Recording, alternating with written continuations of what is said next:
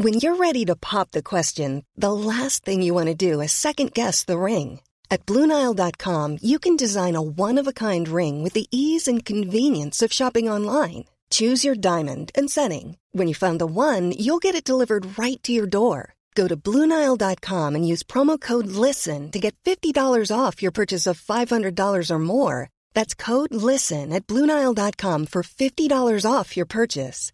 Bluenile.com code LISTEN.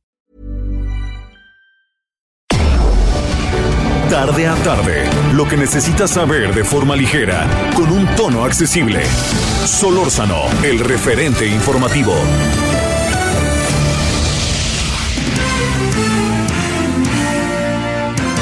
¿Cómo están amigos? Buenas tardes. Les saludamos cordialmente a todo el equipo de Javier en el referente, listo ya para presentar a ustedes lo más importante que se ha dado y que se dio el año pasado en torno a las entrevistas que ustedes quieren que se vuelvan a reproducir.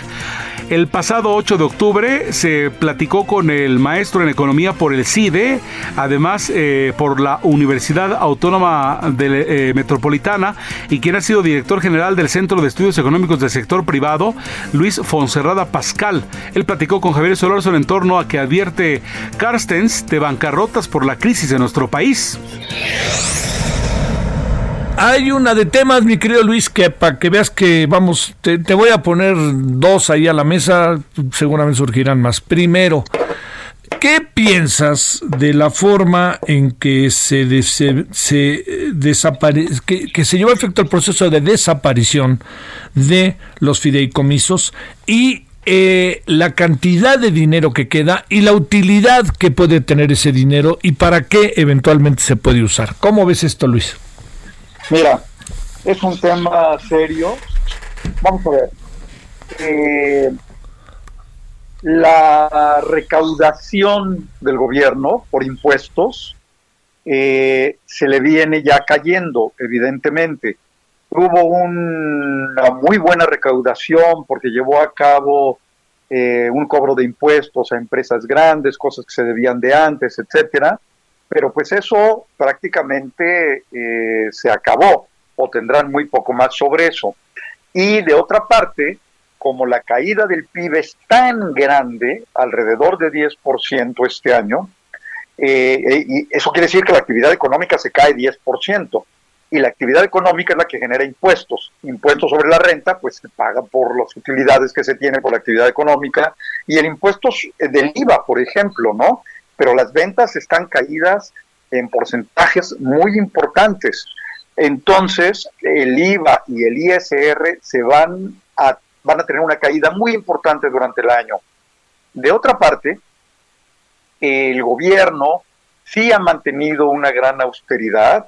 Sus, si, ves las cifras a, a agosto, todavía hay un superávit en, el, en, el, en lo que se llama el balance primario, que es el déficit quitándole los intereses, eh, los intereses que se pagan por la deuda.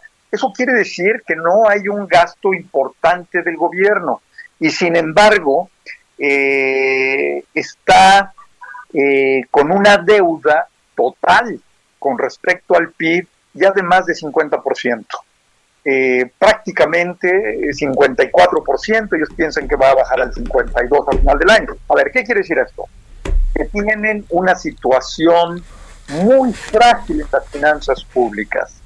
Por lo tanto, están echando mano de lo que pueden.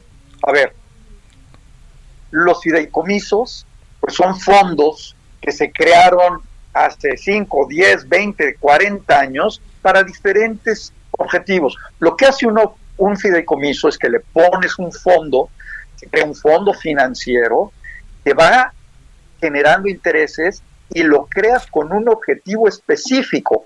Cada fideicomiso tiene sus reglas y tiene un comité técnico de personas que ven que los intereses de ese fondo, lo que va generando, porque está invertido ese dinero, se aplique o a investigación, o a desarrollo de alguna región, a la cuenca lechera de no sé qué, etcétera, etcétera, etcétera. Diferentes presidentes, diferentes secretarias eh, de Hacienda durante diferentes periodos crean fideicomisos con el objeto de que no falte el dinero para ese proyecto, ¿no es cierto, Javier? Con, el, con la idea de que ya esté ese dinero sin importar lo que pase con el presupuesto. Si el presupuesto sufre una caída, pues ya está el fideicomiso y hay proyectos y programas que se mantienen. Entonces, el tomar el dinero de fideicomisos que fueron creados con un objetivo específico para crear, eh, estimular investigación o desarrollo de una región o desarrollo de un sector, es eliminar programas que además están en marcha. Entonces, no va a ser eh, una cosa de, de, la noche a la mañana. Yo creo que va a haber un número importante de amparos. Mm, son fideicomisos, sí, del gobierno federal, pero hay mucha gente contratada en algunos de estos programas. Entonces, echar mano de unos fondos que eh, están llevando a cabo investigación, educación, desarrollo, creo que es muy grave y se está haciendo, pues sí, tratando de evitar el endeudarse y tratando de eh, usar esos fondos. Lo malo es que, eh, ¿para qué? Para complementar el financiamiento del déficit. Mira, hay otro tema delicado.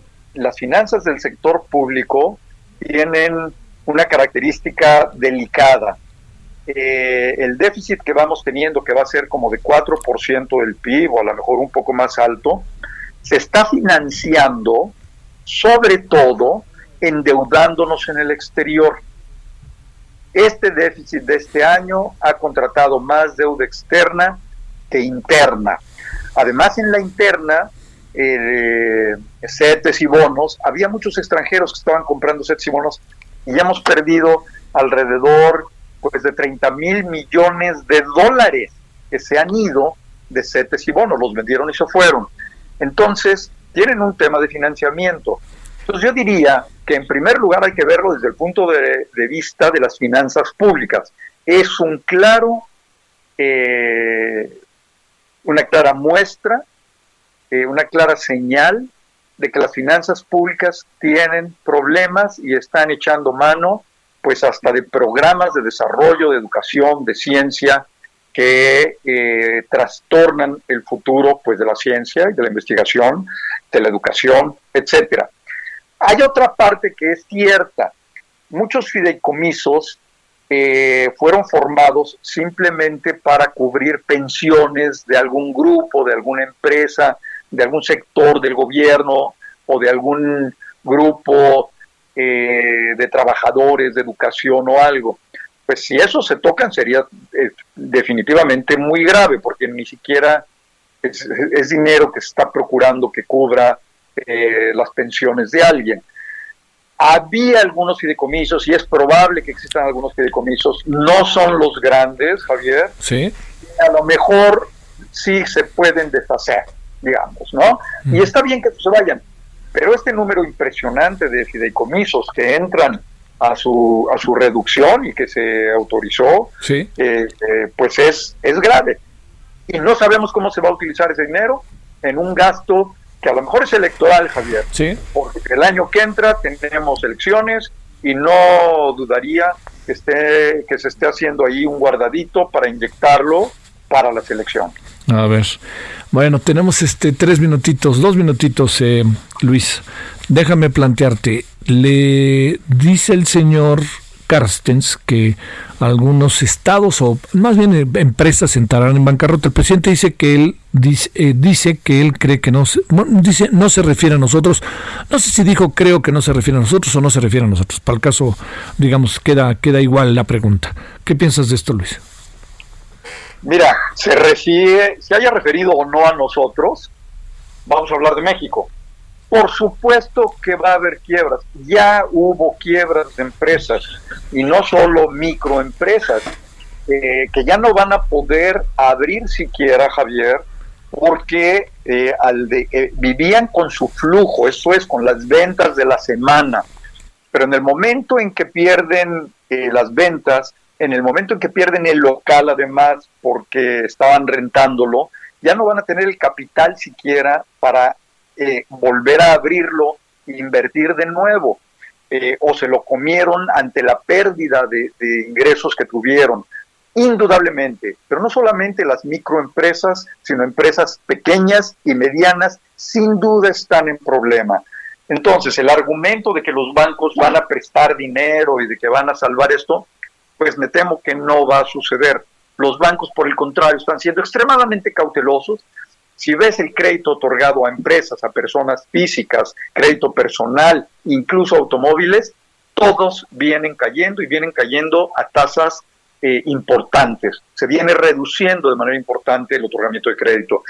Claro que van a quebrar empresas, váyase o no referido a nosotros, empresas van a quebrar definitivamente. Y en todo el mundo, pero por supuesto que México no tiene por qué no ser la excepción. Al contrario, dada la caída tan fuerte que va a tener nuestra economía de un 10%, imagínate, hay países que se están preocupando porque su economía no caiga 8, sino siete y medio, ¿no?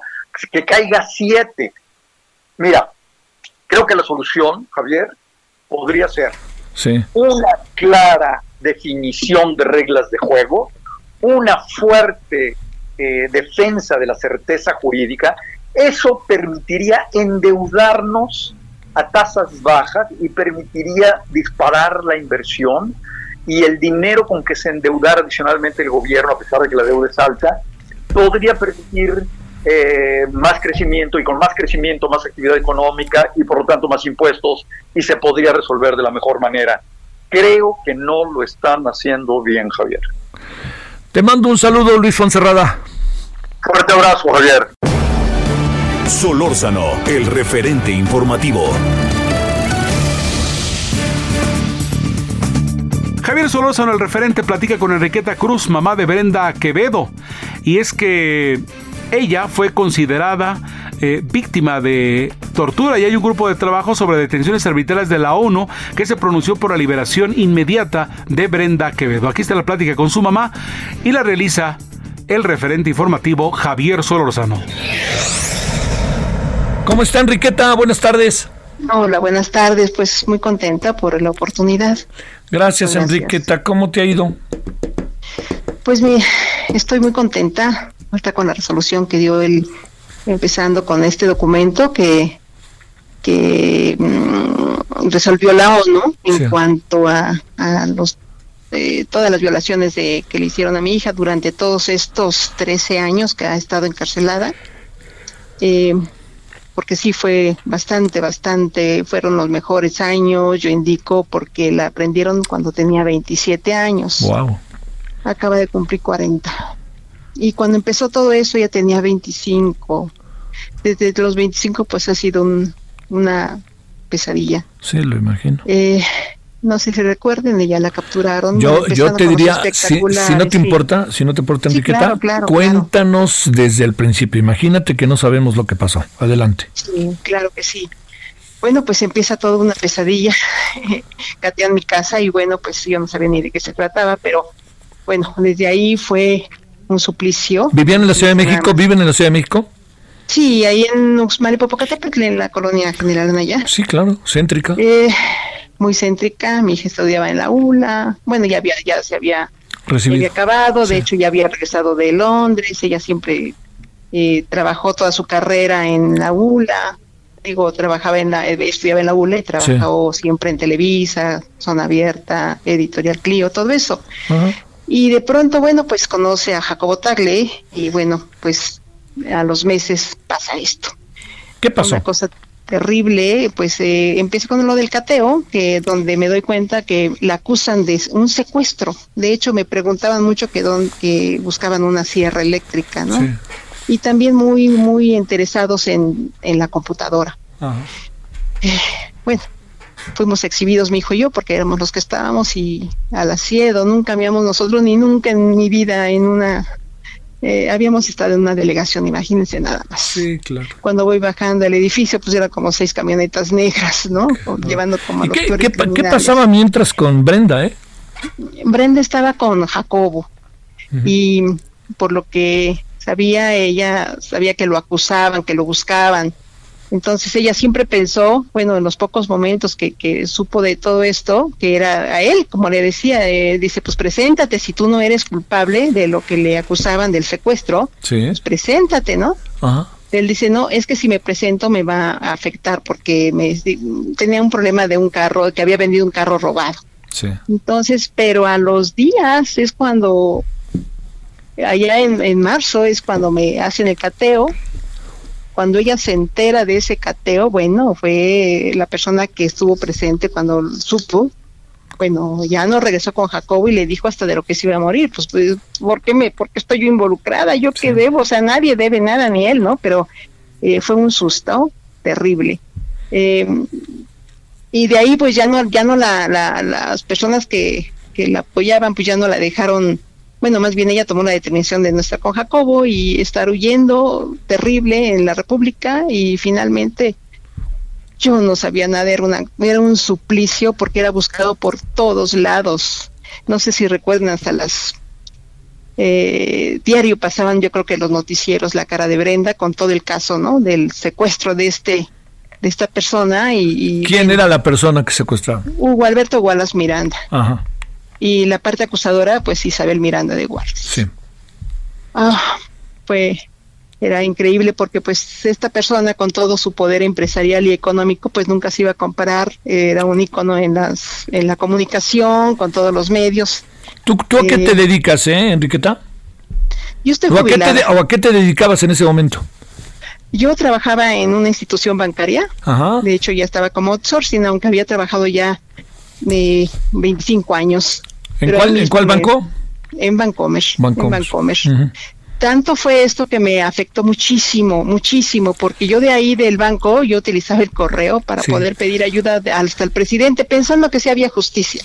Y comunicándome con todos los medios de comunicación, nadie me hizo caso, nadie, en esos tan, eh, pues hablando de los principales medios, ¿verdad? No, pero oye, reconozco, Enriqueta, que, que digamos, eh, no, no, no me meto a enjuiciar las cosas porque no tengo toda la información, pero, pero doña Isabel Miranda de Wallace hizo una campaña verdaderamente grande que acaparó la atención de los medios, ¿eh? Sí, claro, claro. Sí, sí, sí. ¿Y quién iba a saber, verdad? Pero una campaña enorme con todo, pues, todo su poder adquisitivo y, y en los medios. ¿Brenda, ¿Brenda conocía al personaje secuestrado?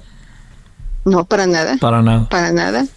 Ella ella supo de él cuando, porque ella la involucran por ser novia de Jacobo Tagledovin. Sí. Ella apenas llevaba meses de, ser novia cuando se suscitó todo esto. De hecho, pues antes deciden vivir juntos, se vivían juntos. Y ella se sabe de esto porque llegó a su casa, ahí en Obrero Mundial y Viaducto. Ajá y, ve el espectacular, porque hay un espectacular ahí en su casa de Jacobo, y, pregunta, y dice, ah, sí, es que mi papá le, primero le rentaba y luego ya le, le vendió a, a Hugo Alberto Wallace el cachito, porque había problemas luego con, la renta. Entonces, de ahí supo nada más quién era Hugo Alberto Wallace. Fue todo. Eh, siguió todo, eh, bueno, volviendo a, pues acá cuando la, acusan, pues ella imagínese nada más y luego saber que la acusaban de eso, pero sin poder hacer nada porque gente decía, esto es un caso político horrible, horrible, escondan a Brenda hasta por abajo de las piedras. Eso, ¿quién lo, eso lo decías tú? Lo decía yo porque así me lo decían las Alrededor, personas que a mí, abogados, yo ya, ya estaba consultando abogados, claro. Sí y no había paro, o sea, nada de que se pudieran parar, nada. Entonces, eh, lo que, pues sí, decidió Brenda, ya después me avisaron los familiares que la apoyaron que cruzara a Estados Unidos.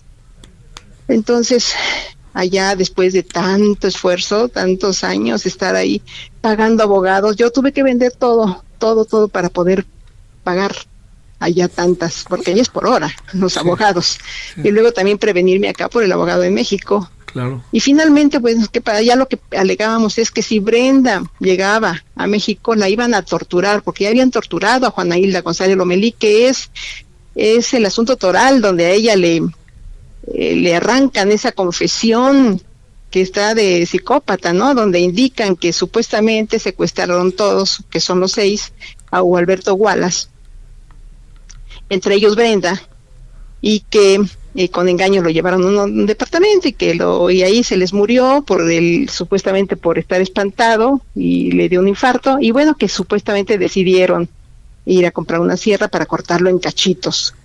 ¿Cómo es posible que en un bañito de uno por uno, porque era un departamento chiquitito, ahí en Perullino, ¿Cómo, cómo, ¿Cómo ligan a Brenda con el asunto? Que ella, ella le dice a, a, Wallace que, que, vaya a su casa o, cómo lo liga. No es Brenda.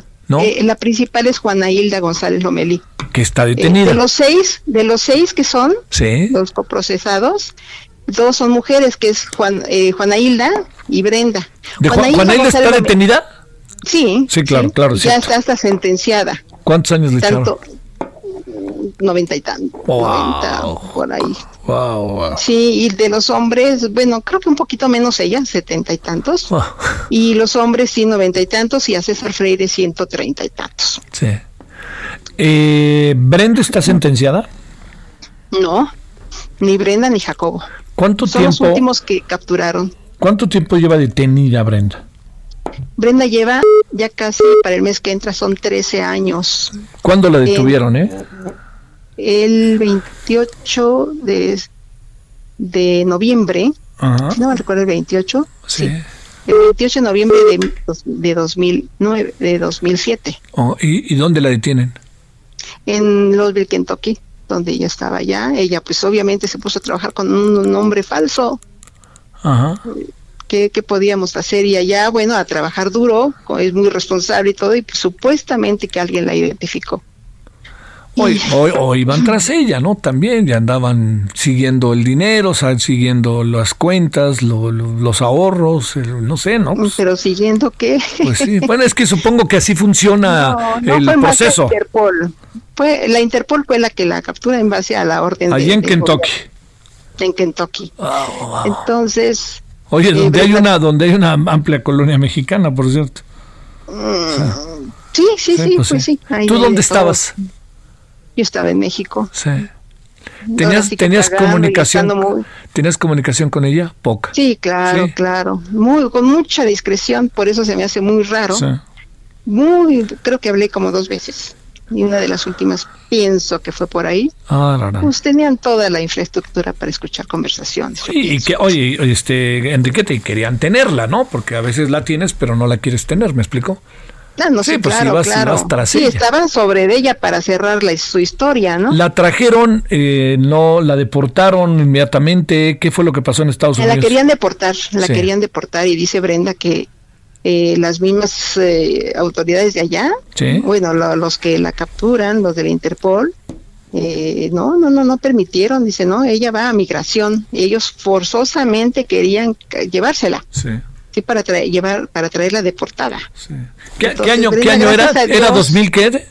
¿2000 ¿2000 qué? 2007. Ya estaba Calderón ahí. Sí, claro. Desde que estuvo Calderón, que inició en el en enero del 2006. Eh, pues, diciembre, de diciembre en diciembre, 2006. En diciembre fue lo de Florence Cassés. Sí, Y en enero empezó lo de nosotros. claro. Todo mediático con Juana Hilda González Lomelí, lo siguió Jacobo y así, ta, ta, ta, ta. ¿Y Juana Hilda eh, asume alguna responsabilidad? ¿Hay alguna algún elemento para pensar que ella pudiera haber participado? ¿Qué tanta relación tenía con Brenda? Eh? Eh, sinceramente, nada. Ellos nunca fueron amigos, ella simplemente por ser novia de... ¿De, ¿De Jacobo? No, Brenda era novia de Jacobo. Sí, claro. Pero Juana Hilda era novia de César Freire. Sí. Entonces, pues se llegaron a juntar, pero ellos no, amigos, ¿no? De hecho, a Brenda, pues hasta le molestaba, ¿no? Porque pues, sí llevaban, hacía mucho tiempo de Jacobo con ellos. Entonces, no, no, no, no, nada, nada. Y los hermanos Castillo Cruz, por ejemplo, pues Sí. sí, también tuvo un roce con ellos, bueno, un contacto con ellos, sin ser amigos tampoco, pero sí, y se llegaron a, a juntar. Ajá. Y con César Freire, pues también igual, ¿no? Con Juana Hilda, pero no, nunca fueron amigos, nunca. Ajá. Es, es eh, muy, muy, muy, A muy ver, fuerte eh, lo que eh, vivió Brenda. Enriqueta. Pero nunca se ha sí. declarado culpable, como ella Ajá. siempre lo ha dicho, mejor mátenme, pero yo no voy a firmar algo que yo no hice. Ujú. Mátenme. Enriqueta, eh, tenemos 30 segundos, qué horror, porque vamos al Sí. corte. Sí, Diría, está sujeta a detención arbitraria prolongada y fue víctima de tortura, dice, Sí, claro. la, dice la ONU. Dice la Organización de las Naciones Unidas. Así es, así es. ¿Crees que esto cambie las cosas? Pues yo, yo, espero que sí, claro, porque es una orden. Bueno. tiene, ellos tienen que responder todo esto. De verdad, eh, todos los años que lleva, 13 años, han sido de, los, de lo peor, de lo peor lo que ha vivido Brenda. Sí. Entonces, pues debe de haber un algo que termine con esta erradicación y fabricación de culpables. Te prometo que hablamos muy pronto, ¿no? Porque nos tenemos que ir a la pausa obligada. ¿Sale? Te prometo que en una semana máximo hablamos. El referente informativo regresa luego de una pausa.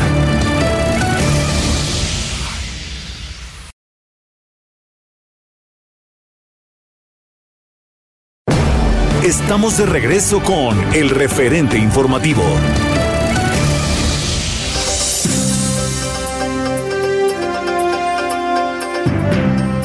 Lo más importante de Javier Solórzano a través de su espacio en esta serie de charlas que estamos retomando para ustedes. El referente informativo Javier Solórzano también platicó con Lila Abed, especialista en temas internacionales, en torno a que el Colegio Electoral de Estados Unidos declara a Joe Biden como presidente a pesar del berrinche de Donald Trump. ¿Lo escuchamos? Querida Lila, ¿cómo has estado? Mi estimado Javier, un gusto saludarte y un saludo a todo tu público. Muy bien, ¿y tú?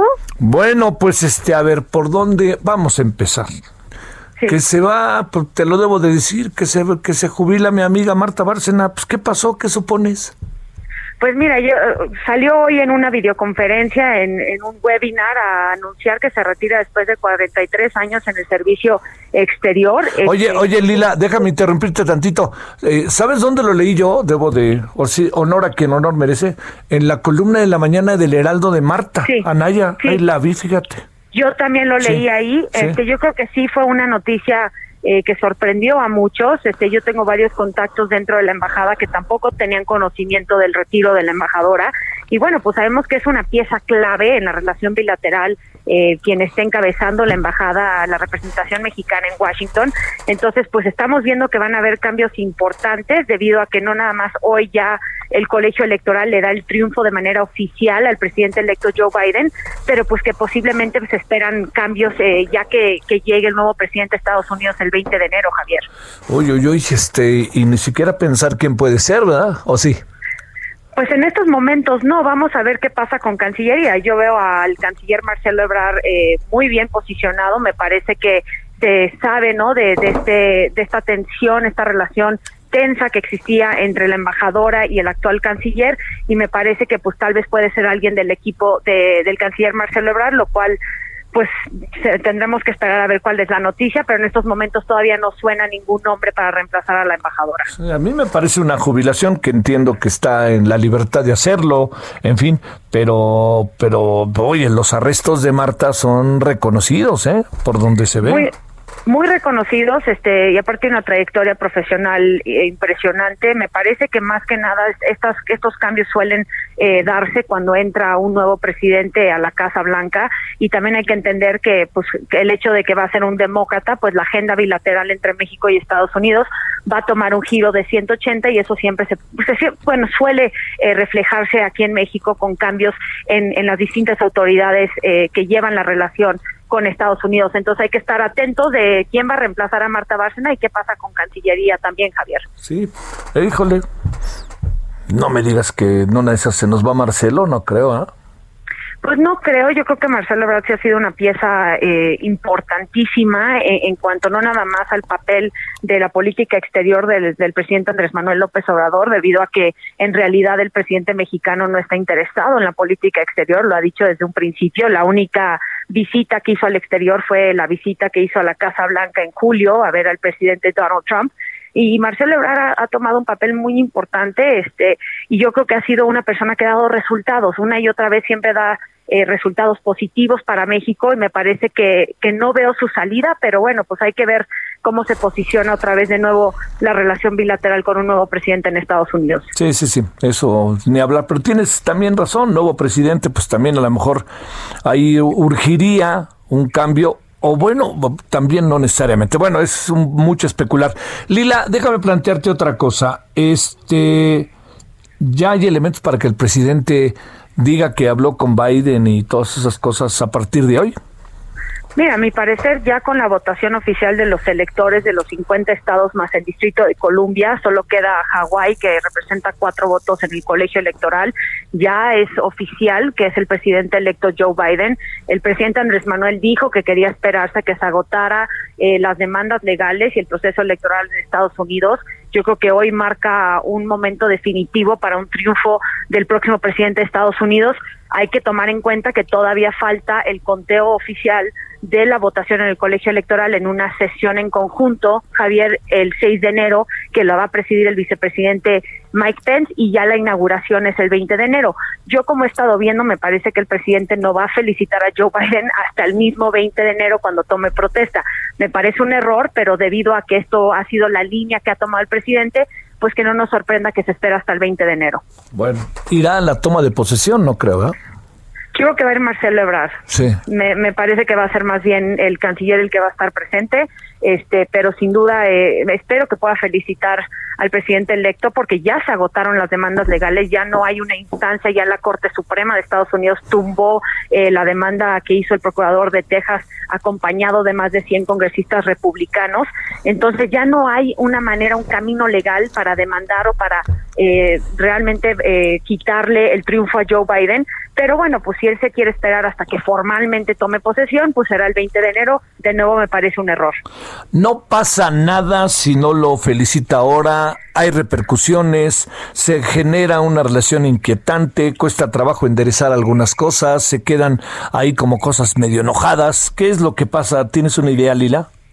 Sí, Javier, mira, a mí todos me preguntan que si va a ser una relación muy difícil entre Joe Biden y Andrés Manuel. Eso es lo que menos nos debe de preocupar. Joe Biden es un eh, político profesional que sabe llevar a cabo una relación importante con México. No me parece que va a haber un problema de tete a tete entre Andrés Manuel y Joe Biden. A mí lo que me preocupa es que la agenda del Partido Demócrata y la del presidente, el, presidente electo Joe Biden, eh, va a tener eh, consecuencias en la, en la agenda de Andrés Manuel López Obrador y de la 4T. Eh, en específico porque no no están de acuerdo en muchas en, en muchos aspectos como eh, derechos humanos como la inseguridad como los derechos laborales el tema ambiental y cambio climático que son bastiones del Partido Demócrata que van a poner en jaque a la 4T entonces yo te diría que más allá de una relación tensa entre los líderes de ambos países me preocupa más la agenda de Joe Biden eh, con la agenda de la 4T y bueno, ha de haber puntos concordantes, pero no del todo, ¿verdad? Sin duda hay temas este, en donde se pueden poner acuerdo. Por ejemplo, el presidente electo Joe Biden trae una agenda muy fuerte en temas de anticorrupción y sabemos que esa es una de las banderas eh, más importantes del presidente mexicano. Este, también, pues, eh, me parece que, la relación en temas de seguridad puede ser un poco tensa, pero también se va a tener que dar una cooperación importante en ese rubro.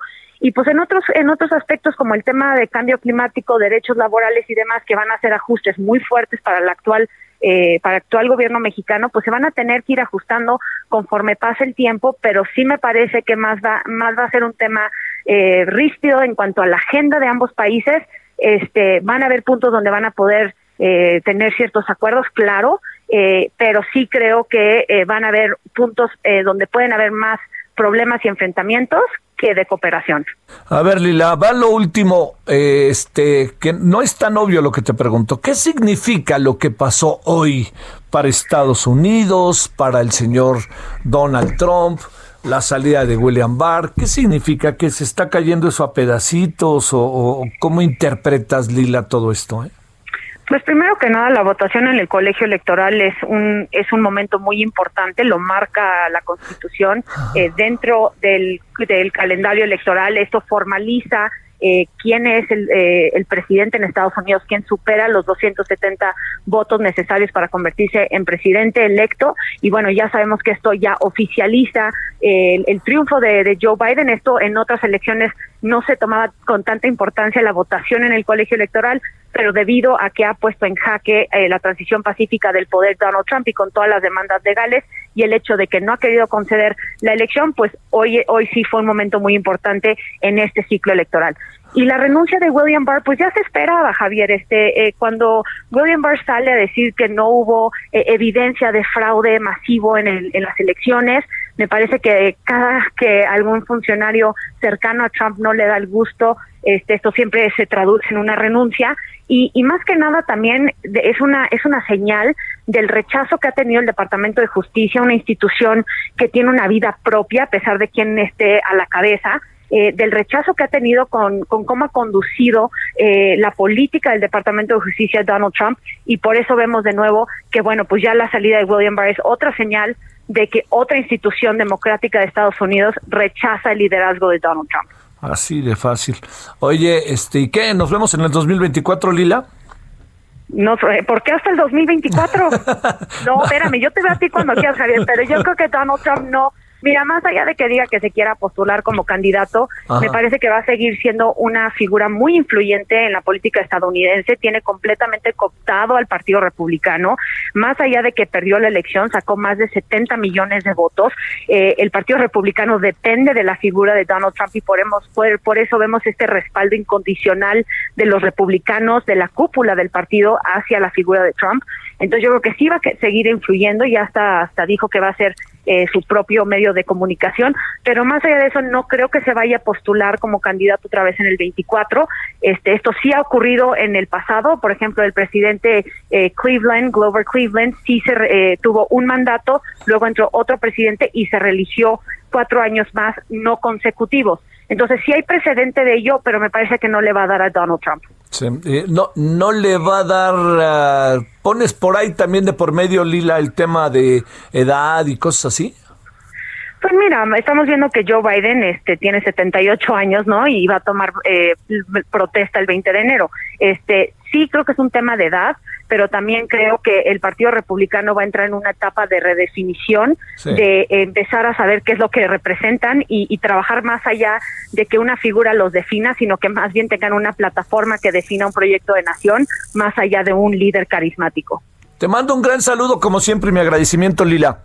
Javier, un, un saludo este, de tu parte y gracias por la invitación. Un saludo a todo tu público también. Es un gusto. Gracias, Lila. Buenas tardes. Gracias, Javier. Hasta luego. Lila Bed, especialista en temas internacionales. Ya escuchó todo esto que ha pasado. Tres grandes asuntos hoy. Solórzano, el referente informativo.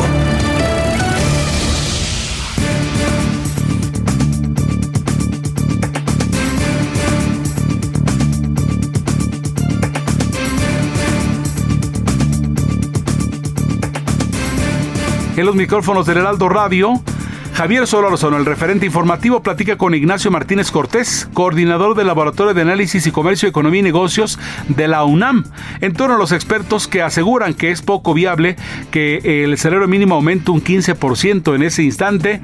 Y ya ven ustedes lo que pasó. A ver, empecemos a darle vuelta a todos estos asuntos. Primero, el 15% se puede o no se puede. Segundo, de dónde saldría. Todas esas cosas que, oye, Ignacio, yo desde acá te digo, por fin estamos poniendo buenos aumentos, pero una cosa es poner buenos aumentos y otra es que nos alcance para ponerlos. Cuéntanos, Ignacio, ¿cómo ves las cosas?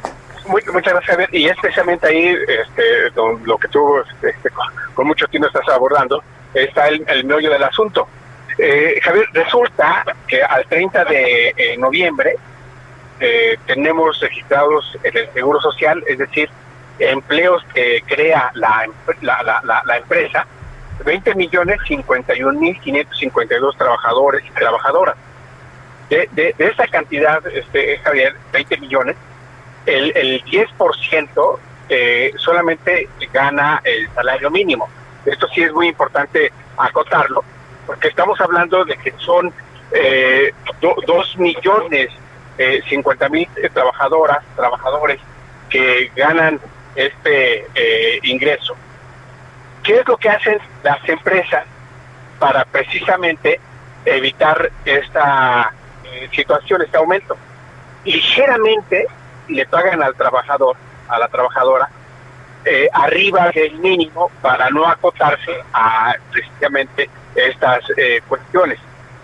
Pero también tenemos que eh, recién desaparecieron un millón eh, diez mil novecientos noventa y siete unidades económicas, principalmente micro y pequeñas empresas que son las que le pagan a trabajador el, el, el, el, salario mínimo. Esa es la cuestión que, que tenemos y son las empresas, este tipo de empresas, las que están ahora, eh, pues, eh, teniendo estas cuestiones de que eh, no pueden solventar el aumento a raíz de nuevamente el cierre de actividades. Esa es la situación que tenemos, Javier.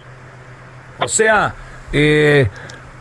para decirlo claro, Ignacio, ¿no hay de dónde o se nos puede acabar lo poco que hay de ese dónde? y eh, lo que van a hacer las empresas para eh, buscarles de dónde es despedir para poder pagarle al trabajador o a la trabajadora ese aumento que está en puerta. Ah. Eh, digamos, ¿y dónde está para utilizar aquel dicho de remedio y trapito? ¿Hay trapito para resolver este problema o no? Pues no hay, este, el remedio está en el aumento y la cuestión está en que no hay eh, trapito. Ya le jalamos tanto a la cobija que esta terminó en añicos y ya no hay para dónde moverse, ¿no? Eh, esa es la, situación que, tenemos, tenemos ahora. Para el trabajador la trabajadora, este aumento, vamos, eh, viene de maravilla, porque tampoco estamos hablando de los miles de pesos, Javier, estamos hablando de a lo más 18 pesos aumento sí. al mes, ¿eh? Al mes, sí. Sí. Este, entonces, pues eh, es, es, para ponerlo en esta proporción, eh, es un litro de leche, eh, este, medio cuarto de carne.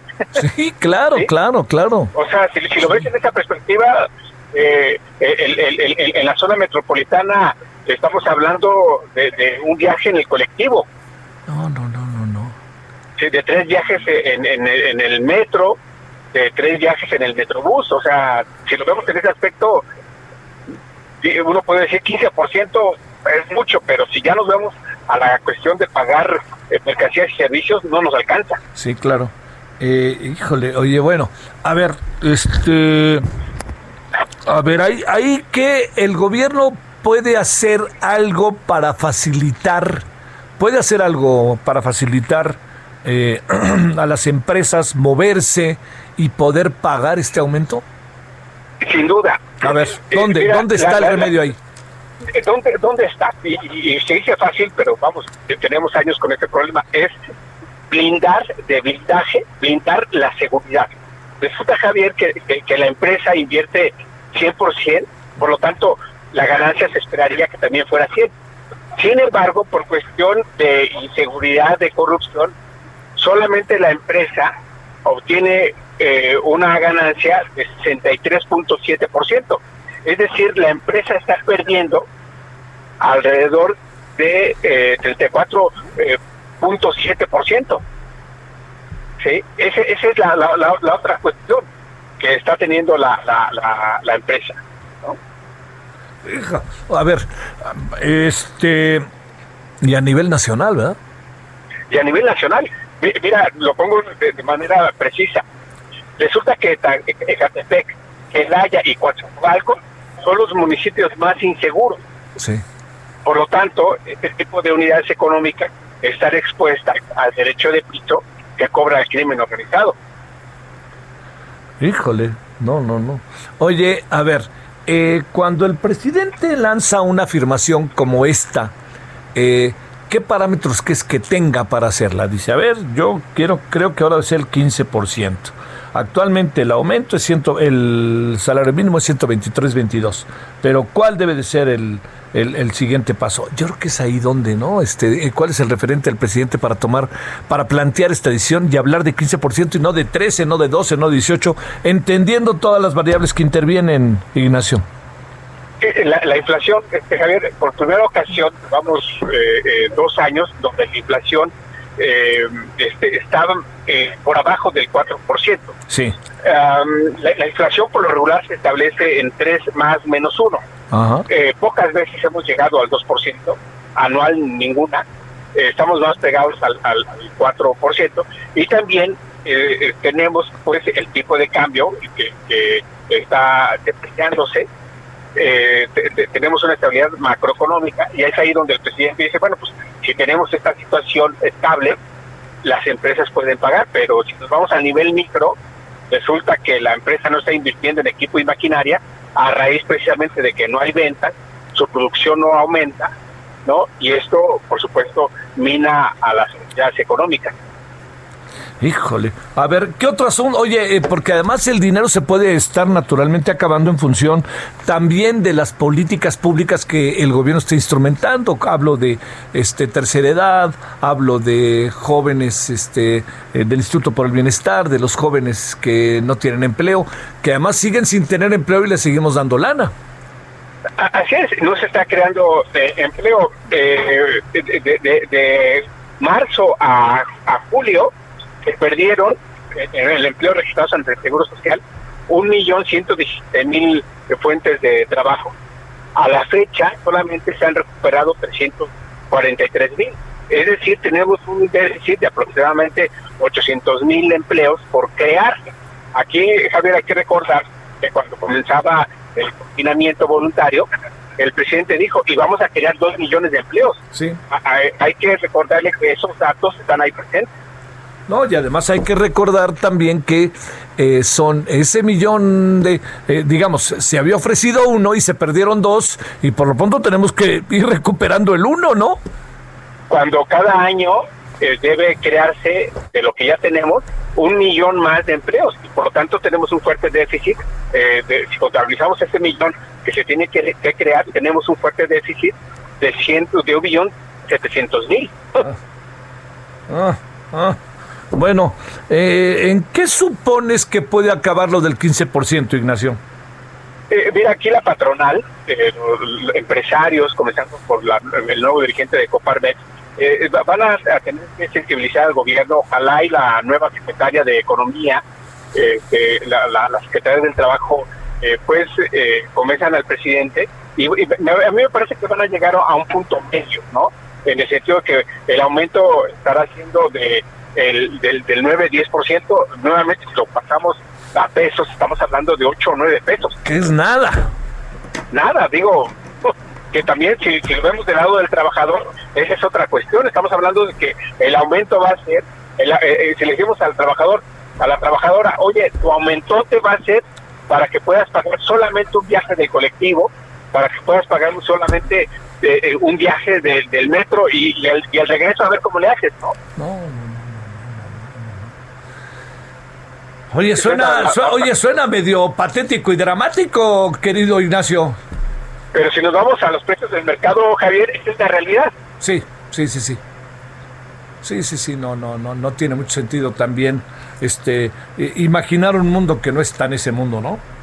Así es, y estamos hablando de dos millones cincuenta mil trabajadoras, trabajadores que están en esta situación. Sí, sí, sí. Bueno, pues este Ignacio, gracias por ponernos de, mal humor. no, no, pues este ahora sí que venga la terca realidad, ¿no? Para uno y para otro, tanto para el empresario como para el trabajador. Claro que sí, no, no, no, claro, sí, porque también no creo que esto sea algo grato para el propio gobierno, ¿no? Pues el gobierno además con la política pública que pretende instrumentar, pues este es un paso atrás, no va a poder, ¿no? Así es. Por más voluntad. y espero que no acaben presionando a los empresarios, porque esa es la otra, ¿no? Esa es la otra que eh, puede, puede ser, ¿no? Entonces, eh, ¿qué es lo que vamos a ver? Aumento de precios, precisamente para poder solventar el aumento del salario mínimo. Pues sí, pues sí, pues sí. Ignacio Martínez Cortés, volveremos a hablar pronto si no tienes inconveniente. En cuanto tú me lo digas, a la orden. Muchas gracias de nuevo, Ignacio. Gracias. Gracias.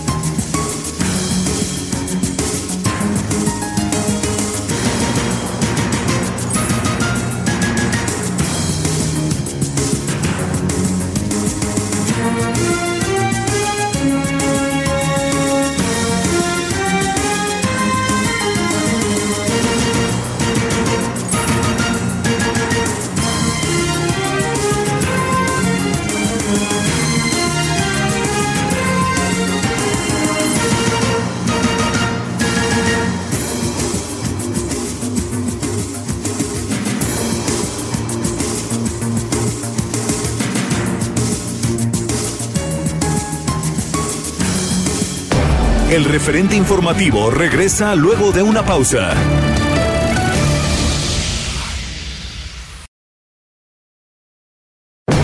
Estamos de regreso con el referente informativo.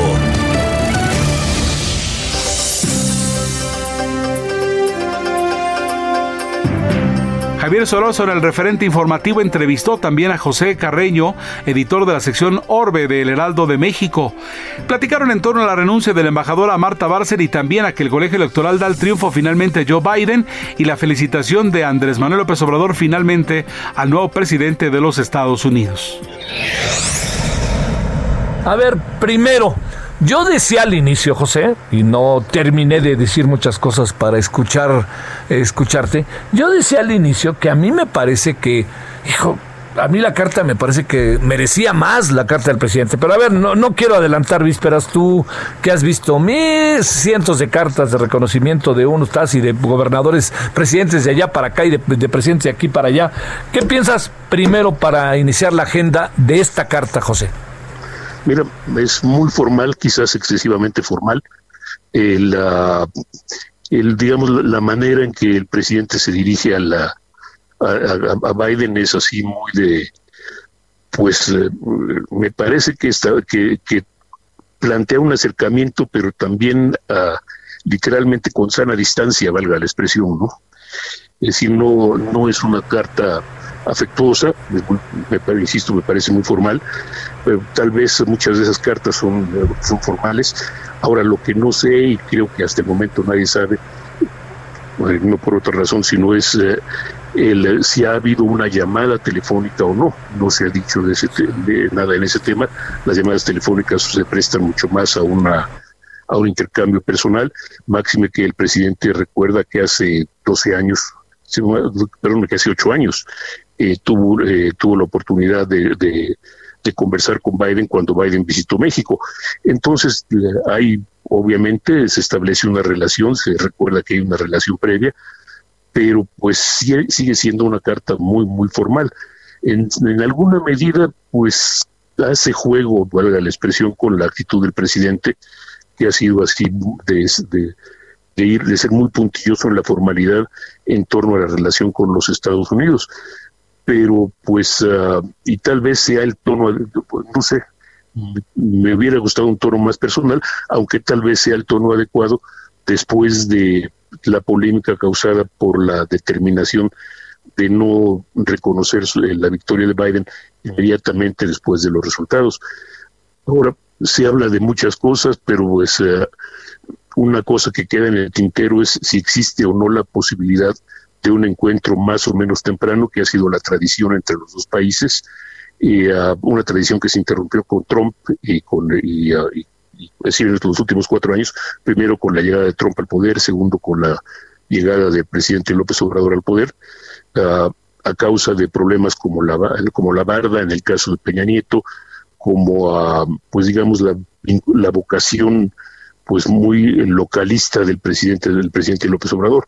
Así que por lo pronto es uh, al menos ya un reconocimiento formal, no, no una cuestión amistosa, no una cuestión cálida, pero por lo menos ya existe la formalidad y el principio de una relación. Eh, yo, yo decía, habría que reconocer el proceso democrático, la sociedad estadounidense que eh, se volcó como sea en las urnas, eh, la votación tan contundente en su favor al final, alguna cuestión incluso festejando a la sociedad estadounidense por la forma en que se manifestó en las votaciones, haya votado por uno o por otro, o son, o son ideas de uno, José, que uno supone que se tienen que desarrollar cuando pasan estas cosas. Pues mira, es, insisto, no es parte de la formalidad, después estamos reconociendo una, eh, reconociendo una victoria que se dio en un ambiente de literalmente de conteo de votos que en algunos estados fue, si me permites la broma, urna por urna y casilla por eh, voto por voto y casilla por casilla, ¿no? que es eh, que es muy mucho de la formalidad del presidente. A mí eh, lo personal me llamó la atención el llamado al presidente Biden a que la política exterior de Estados Unidos pues vaya acorde con los principios de no intervención que, que, plantea el, que plantea siempre que ha planteado México históricamente es uh, un poco una, pues tal vez una propuesta de llevar la relación a, términos más formales, quizá un poco menos ah, íntimos de lo que ha sido en los últimos 20 años. Claro. A ver, vámonos con el segundo tema. Conocemos a Marta Bárcena. ¿Qué supones que pasó, José? Mira, existe la versión oficial o oficiosa, si lo quieres decir de esa manera, en que pues se habla de que Marta decidió retirarse y efectivamente, tú sabes y tú la conoces, lleva ya 43 años en el servicio, 43 años que en cualquier lado, en cualquier lugar, pues ya serían motivo de jubilación. Eh, eh, obviamente además tienen un tema de familia, esto las hijas viven de Europa, entonces pasa mucho tiempo separadas de ellas y entiendo que hay incluso un nieto en camino, pero eso sería lo de menos. Eh, a mí me llamó la atención, por ejemplo, que la, en, la, en el hilo de tweets de, ayer, en el que explica las razones personales de su decisión, o como ya dice, personales, él no menciona ni una sola vez al canciller eh, Marcelo Ebrard. Claro. Ahora, y esto, esto me lleva a la segunda parte, que serían las versiones informales. Se habla mucho de roces con... Eh, hubo, digamos, raras veces ha habido un desacuerdo tan evidente y tan público como el que sostuvieron el canciller Ebrard y la, y la embajadora Bárcena en, eh, respecto a la política de Estados con Estados Unidos y pues eh, respecto a la situación de la embajada y la Cancillería. Es decir, la embajada normalmente es un puesto, uh, la embajada de Washington normalmente es un puesto del presidente de la República directamente. Es tradicionalmente es una posición en la que el embajador literalmente son los ojos, los oídos y en alguna forma el portavoz del presidente eh, y el mensajero del presidente. Esto es, por un lado, se espera que, el, que sea el conducto por el cual llegue la información y de la situación sobre Estados Unidos y recomendaciones al presidente y por otro que, que sea quien le transmita transmita por un lado los mensajes del presidente hacia los Estados Unidos y viceversa, no los mensajes del poder ejecutivo hacia hacia hacia el presidente. Ahora, uh, normalmente también esto tiene incluye una ruta de colisión con la con la Cancillería, porque la Cancillería supuesta es presuntamente bueno, no presuntamente, es la encargada de las relaciones exteriores del país y la embajada, para bien o para mal, y por su propia condición, se literalmente se conduce como otro puesto de gabinete casi similar al presidente, al, de, la, Cancillería. Eh, se habla mucho de, de, se ha hablado de, roces, se ha hablado de confrontaciones, se ha hablado de hasta de guerras burocráticas. La verdad, estas son, son versiones, no hay nada oficialmente confirmado, nada verificado y nada y nada que lo ha que lo desmienta, entre paréntesis. Sí, claro, todo junto en el mismo. A ver, cerremos. Eh, ¿Qué significa lo que pasó ayer en Estados Unidos? Se cierra ahora sí la parte del conteo y todo esto, y ahora ya viene nomás enero y vámonos al 20 de enero. Tú que le conoces, José, ¿qué significó ayer? Además, este el, golpazo, ya ahora sí definitivo, pues al señor Trump, ¿no?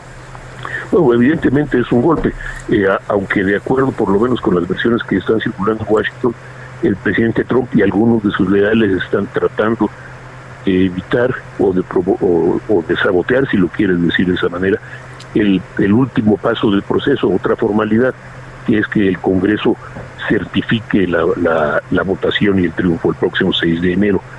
Eh, la, versión es esa, la versión es que va a tratar de, convocar a sus aliados republicanos en el Congreso para que de alguna manera pues eh, pongan piedritas en el camino y si pueden incluso lo, lo detengan. Eso es casi imposible después del reconocimiento de después de que hoy el eh, líder de la, de la mayoría republicana en el Senado, Mitch McConnell, a, felicitó a, Biden por, el, por, por su triunfo y lo reconoció, lo reconoció de hecho como presidente electo. Ahora, eso es en lo formal. En lo informal, pues podemos esperar que Trump siga quejándose de, de, que hubo trampas, siga de alguna manera soliviantando, si lo quiere decir en esa forma, de la base republicana. Lo que no sabemos es si quiere formar un partido nuevo o de qué forma buscaría a apoderarse, valga la expresión, de la, del, poder, del, Partido Republicano y manejarlo con vías al 2024.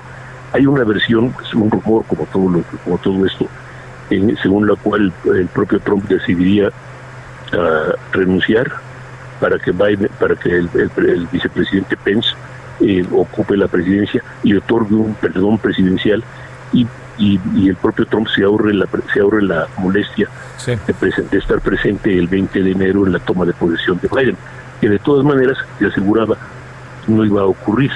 Ahora, si esto es cierto o no, no lo sé. Lo que sí sé es que no se espera, y sería una sorpresa, de que Trump estuviera presente el 20 de enero en la, en la, toma de posesión de Biden, con lo cual simplemente mantendría, eh, la, mantendría el, digamos, el hervor de la división entre republicanos y demócratas y el hervor hacia el, el descontento hacia, la, hacia el resultado de las elecciones.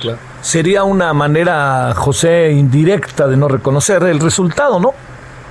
Absolutamente, absolutamente. A Trump no le gusta perder, no le gusta tener, dar la cara de perdedor, valga la expresión, y esto sería pues un, golpe a su ego considerable. Además de, de que sería pues también echar, dar marcha atrás en, su, en sus quejas de, de que fue despojado del triunfo electoral. Te mando un saludo, José, como siempre, y mi agradecimiento que estuviste por acá con nosotros. Javier, siempre es un placer. Muchísimas gracias. En verdad, mío.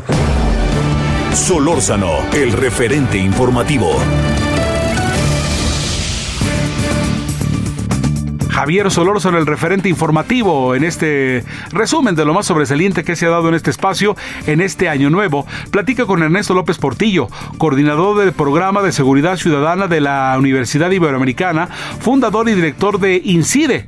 El tema es que México, al aprobar la reforma que restringe a los agentes extranjeros y lo que comentan los expertos, ya que dicen que es una represalia contra los Estados Unidos. ¿Te parece? Dos temas echemos, ¿no? El primero, el de la reforma, la reforma, ¿no? Todo lo que tiene que ver judicial y que pasa también por los temas de seguridad, etcétera. Y luego lo segundo, le entramos al tema de esta nueva reglamentación o estas nuevas leyes que impondrá el gobierno o que, que establecerá el gobierno mexicano que tienen que ver con los agentes extranjeros acreditados en el país y su funcionamiento y su capacidad de maniobra, diría. Entonces empecemos, si te parece, Ernesto, con lo primero, la reforma la reforma judicial, pero ¿en qué ángulo, mi querido Javier? Porque son muchos. Sí. Exactamente te refieres a cuál de los ángulos y por ahí le El ángulo de seguridad, el ángulo que tiene que ver también con la instrumentación de la justicia, buscar que las personas que están bajo condiciones invariablemente adversas, como decía ayer el, el este, como decía ayer el propio presidente de la Corte, de todo el caos esto que generan en la en términos de cualquier persona detenida se convierte en un ladrón por más que se haya volado un six pack. Mira, al final vamos a terminar conectando los dos temas. Lo sé, lo sé, lo sé. Sí, es que mm, seguimos haciendo muchas reformas que no van acompañadas no, tienen un acompañamiento de la formación de cuadros especializados que las puedan aplicar. Y la reforma particularmente del sistema penal adversarial es un ejemplo muy fuerte porque tuvimos ocho años para formar a la gente. ¿Y qué sucede? Que de pronto decimos que lo que están mal son las reformas pero lo que está mal son las capacidades institucionalizadas, las capacidades institucionales, las personas en las instituciones que tienen que aplicar las normas. Siguen siendo las investigaciones más trámites que indagaciones profesionales. Se sigue hablando, Javier, de crear una triada de investigación donde colaboren peritos, policía y Ministerio Público y seguimos visitando fiscalías donde no sucede eso. Siguen enfrentadas las fiscalías con las secretarías de seguridad pública, siguen compitiendo por poder y por recursos y en el peor de los casos siguen articuladas también en segmentos importantes del país a intereses asociados a la delincuencia organizada.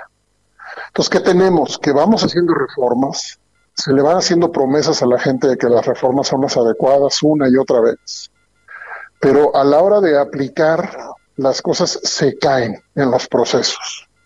comenzando por las denuncias, la atención a las denuncias, pero incluso antes de la denuncia, la atención a los conflictos que pueden ser menores, entre comillas, que no tienen consecuencias penales, pero que tampoco son atendidos rápidamente por la policía en la calle y que muchas veces eh, eh, se deteriora las relaciones y pasan a conflictos con violencia y entonces llegamos al problema delictivo y tampoco en el Ministerio Público hay un procesamiento adecuado. ahorita se dividió otra vez la discusión entre quienes están pensando que tenemos que regresar al modelo anterior, al, sistema acusatorio, y de hecho estamos viendo otra vez un crecimiento acelerado de, la, de las personas privativas, eh, privadas de libertad, sin sentencia, Javier, porque estamos otra vez creando un catálogo de delitos con prisión oficiosa. ¿Qué quiere decir esto? Para explicarle a la gente de manera muy sencilla, es que te están procesando y vas a prisión. O sea, te privan la libertad aunque no estés con sentencia. Nos vuelven a decir que esto es lo necesario, que es lo que teníamos antes pero nunca esto ha reducido la delincuencia, nunca esto ha reducido la violencia y nunca esto ha reducido la impunidad. Entonces, es el peor escenario, Javier, porque parece que ya hicimos cosas cuando hicimos las reformas y entonces vamos de regreso a lo que ya, ya teníamos, pero en realidad nunca las aplicamos. Y no las aplicamos porque los procesos de implementación eh, juicios con adecuadas investigaciones, con un ministerio público potente, poniendo el caso frente al, eh, frente al juez, eh, con la defensa de, es decir, toda esta argumentación y contraargumentación propia de un sistema adversarial con actores bien formados, no estamos llegando a eso y en consecuencia se caen los casos. Se caen los casos y en especial se caen los más graves que tienen que ver con conductas, muchas de ellas asociadas a la delincuencia organizada. No se diga, a ver, cerrando esta primera reflexión, no se diga con lo que implica estos eh, miles y miles y miles de personas que están en prisión, que están en prisión y que no deberían estar en prisión por dos motivos. Porque existen alternativas que tiene el sistema penal, en donde se pueden resolver las cosas de otra manera a través de modelos de justicia restaurativa, entre otras cosas, medidas alternativas a la, a la prisión. Pero por otro lado, porque las prisiones siguen, la inmensa mayoría de ellas, generando un esquema de profesionalización en la delincuencia y en la violencia, en lugar de generar un esquema de reinserción como la Constitución lo ordena. Son discusiones muy viejas, Javier, que se van actualizando porque hacemos las reformas y no hacemos, repito, la formación de los cuadros necesarios y los sistemas de pesos y contrapesos que realmente permitan que rindan cuentas las instituciones, Javier. Oye, Ernesto, a ver, déjame plantearte ahí. Eh, presumo que tenemos un diagnóstico preciso de lo que pasa con la justicia en nuestro país. Se nos pueden pelar algunas cosas, pero presumo que sabemos esto que decías, la gran cantidad de personas detenidas sin sentencia durante mucho tiempo, juicios amañados, eh, jueces que además actúan por consigna. ¿Hace cuánto podríamos saber esto? Y ¿por qué, digamos, este gobierno, que tiene una enorme legitimidad y una capacidad de maniobra altísima, no, no, no ataque el asunto por donde debe, diría yo? Es que fíjate que qué bueno que lo dices así, porque eso eso permite poner una otra cosa a discusión y es que no necesariamente se comparten los diagnósticos. Ahí está, claro, sí, claro. Ahí te voy. El tema de tortura es un tema típicamente que divide diagnósticos. Yo tengo la experiencia de trabajar eh, con la policía y el Ministerio Público tratando de construir eh, protocolos de investigación, oyéndolos a ellos. Y lo que ellos definen, que es, la tortura, es que básicamente la tortura es eh, termina siendo un problema enorme para, para construir el caso y poder llevar la evidencia adecuada frente al juicio, al juicio. Mientras que lo que tenemos desde el sector de derechos humanos y desde poblaciones eh, condiciones de vulnerabilidad que sufren la detención, el maltrato y la tortura, lo que tenemos es un diagnóstico donde la tortura sí o sí debería ser reducida su impunidad a como diera lugar. Quiero decir, dentro del marco de la ley, con competencias adecuadas para que no nos diga el Ministerio Público que mejor acusa por otro delito porque no puede demostrar la responsabilidad penal en un delito tan complejo como la tortura. Solo te pongo un ejemplo de que nuestros diagnósticos no están compartidos. Tampoco están compartidos eh, entre las entidades federativas. Ojo, tienes fiscales, fiscales en los estados que construyen la respuesta de diferente manera. Entonces, no, no Javier, no, no asumamos que tenemos un acuerdo de cuáles son los problemas.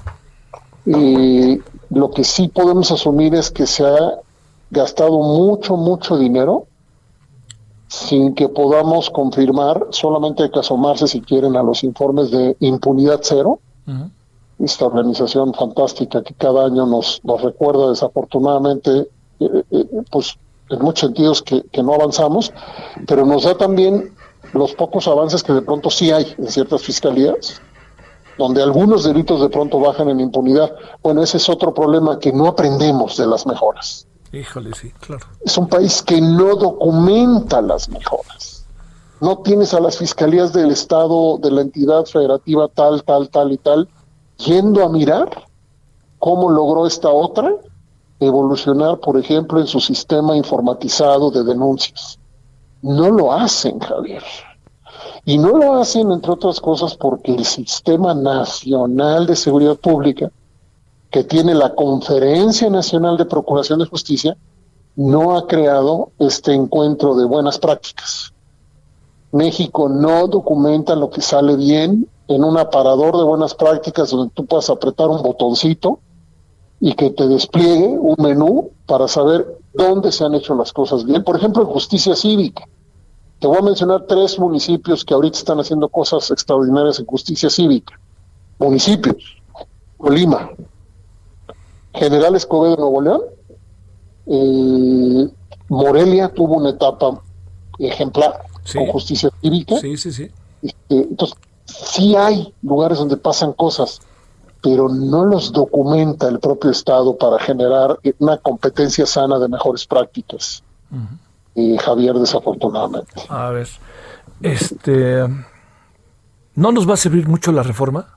¿O qué piensas? Si no está acompañada de procesos de implementación con tramos cortos, cortitos, de rendición de cuentas, no van a servirnos. Ah. Porque no tenemos, no tenemos el contrapeso, Javier, en donde se revise rápidamente si algo va bien o va mal. Sí.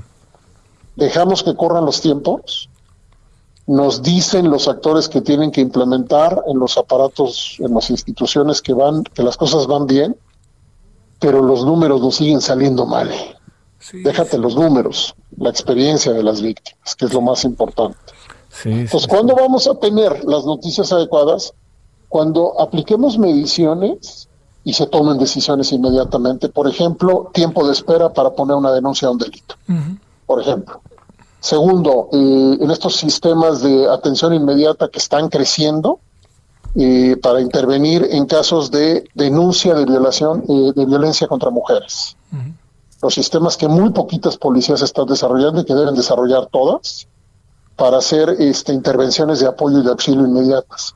Si tú tienes rendición de cuentas que mida rápidamente si, si los tiempos se reducen y alguien puede mirar y rendir cuentas por eso para aplicar, consolidar lo que está bien y corregir lo que sale mal, entonces vamos a ver los cambios, Javier. Pero por decreto, como dijo un, un, un experto en estos temas, David Daly decía, es que las reformas no se decretan, se gestionan. Sí.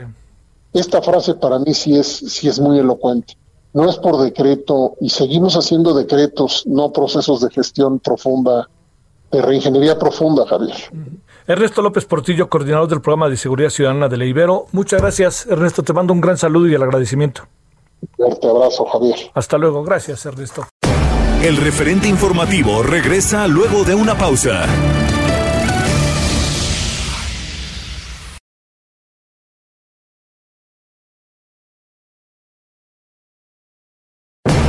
Estamos de regreso con el referente informativo.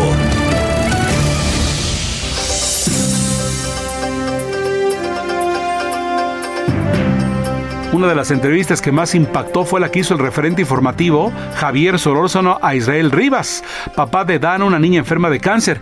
Y es que varios papás han denunciado a Rosario Piedra, la presidenta de la Comisión Nacional de Derechos Humanos, por omisiones ante el desabasto de medicamento para niños con cáncer. ¿Lo escuchamos?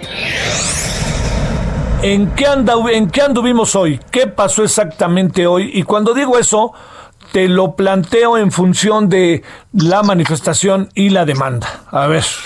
Fíjate, a ver, hay dos cosas muy interesantes, como bien tú dices. Una es justamente eh, eh, eh, la demanda que hicimos hoy en contra, o la querella que hicimos hoy en contra, o denuncia, mejor dicho, es la palabra correcta, contra la titular de la Comisión Nacional de los Derechos Humanos, Rosario Piedra Ibarra, por la inacción de esa institución ante los dos años de desabasto y ante todos los daños directos que ha causado en el impacto de la vida y de la salud de nuestros hijos. Es decir, la comisión ha dejado Javier otras de hacer su trampa.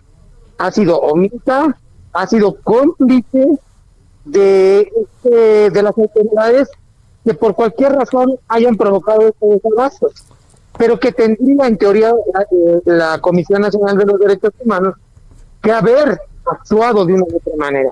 Su titular tuvo que haber iniciado una queja eh, de oficio ante la violación sistemática de los derechos humanos, porque además no fue una violación en un momento o en un acto, Javier, que eso es lo más increíble. Es una violación de derechos humanos eh, continua, se ha prolongado a través del tiempo, a través de dos años. Y a pesar de la Comisión de, eh, de los Derechos Humanos, pues no ha hecho absolutamente nada. Es decir, ha sido omisa. Yo utilizaría esta palabra que yo sé que es muy seria, que ha sido cómplice, solapadora de estas violaciones tan profundas a los derechos humanos. Y aquí hay una responsabilidad por omisión de quien, sabes, hay un delito que se llama abuso de autoridad, y aquí sería un abuso de autoridad, está abusando de esa autoridad en, en, la modalidad de omisión, es decir, está siendo omisa, abusando de una autoridad, haciendo misa, haciendo misa, protegiendo yo no sé a quién. Y te voy a contar, Javier. A ver. ¿Te, acuerdas que hicimos esta huelga de hambre? Sí.